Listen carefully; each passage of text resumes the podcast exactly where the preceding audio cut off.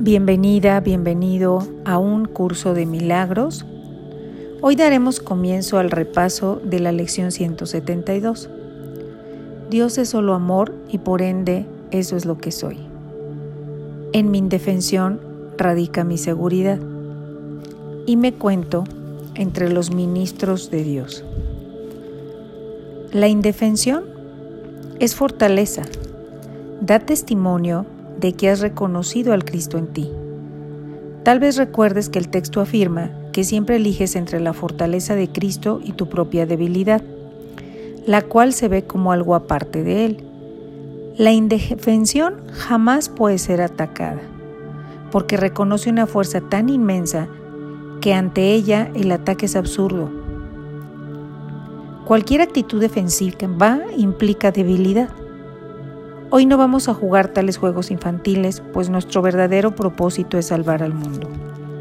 Hoy miraremos más allá de los sueños y reconoceremos que no necesitamos defensas porque fuimos creadas, creados, inexpugnables, sin ningún pensamiento, deseo o sueño en el que la cap en el ataque pueda tener lugar o sentido.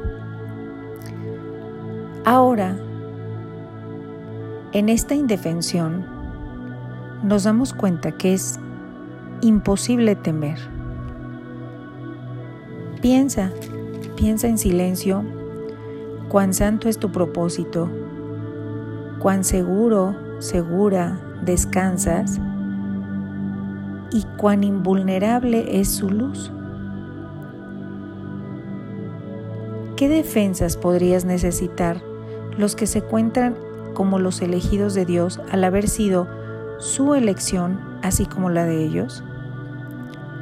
Tú ya te cuentas entre los ministros de Dios y no reconocerás que la luz ha venido a ti y que ya no te ha escapado, porque no verás la luz hasta que se la ofrezcas a todos tus hermanos.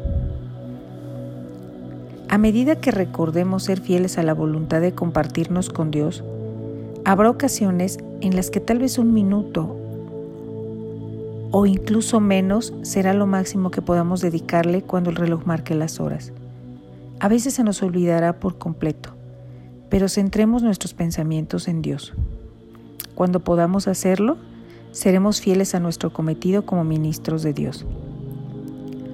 Con el tiempo y la práctica, nunca más dejarás de pensar en Él o de oír su amorosa voz guiando tus pasos, por los rumbos por los que caminas en un estado de absoluta indefensión. Este es nuestro tema de hoy, nuestra indefensión. Hoy nos revestimos de ella, nos preparamos para afrontar el día, nos alzamos fuertes en Cristo y dejamos que nuestra debilidad desaparezca al recordar que su fortaleza mora en nosotros. Los ministros de Dios jamás pueden fracasar, pues el amor, la fortaleza y la paz que irradian desde ellos a todos sus hermanos procede de Él. Esos son los dones que Él te ha dado. Deja a un lado únicamente lo que nunca fue real a fin de contemplar a Cristo y ver su impecabilidad. Hoy te cuentas entre los ministros de Dios. Hoy, dedícate a escuchar una sola voz.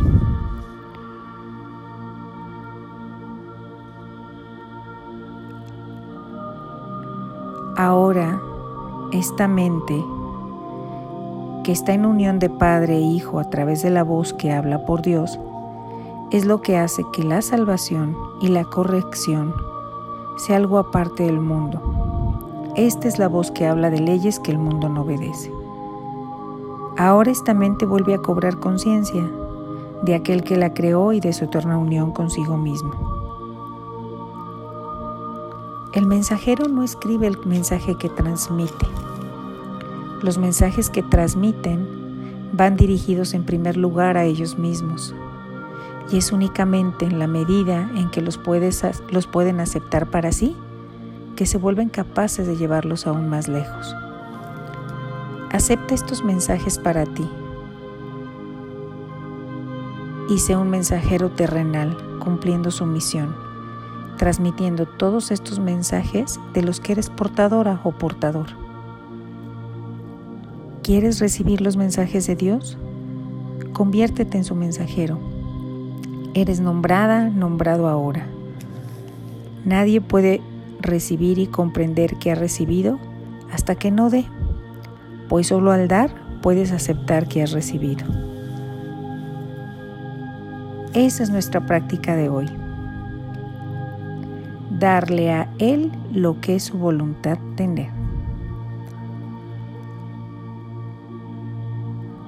Aprendamos solo esta lección el día de hoy, que no reconocemos lo que hemos recibido hasta que no lo demos.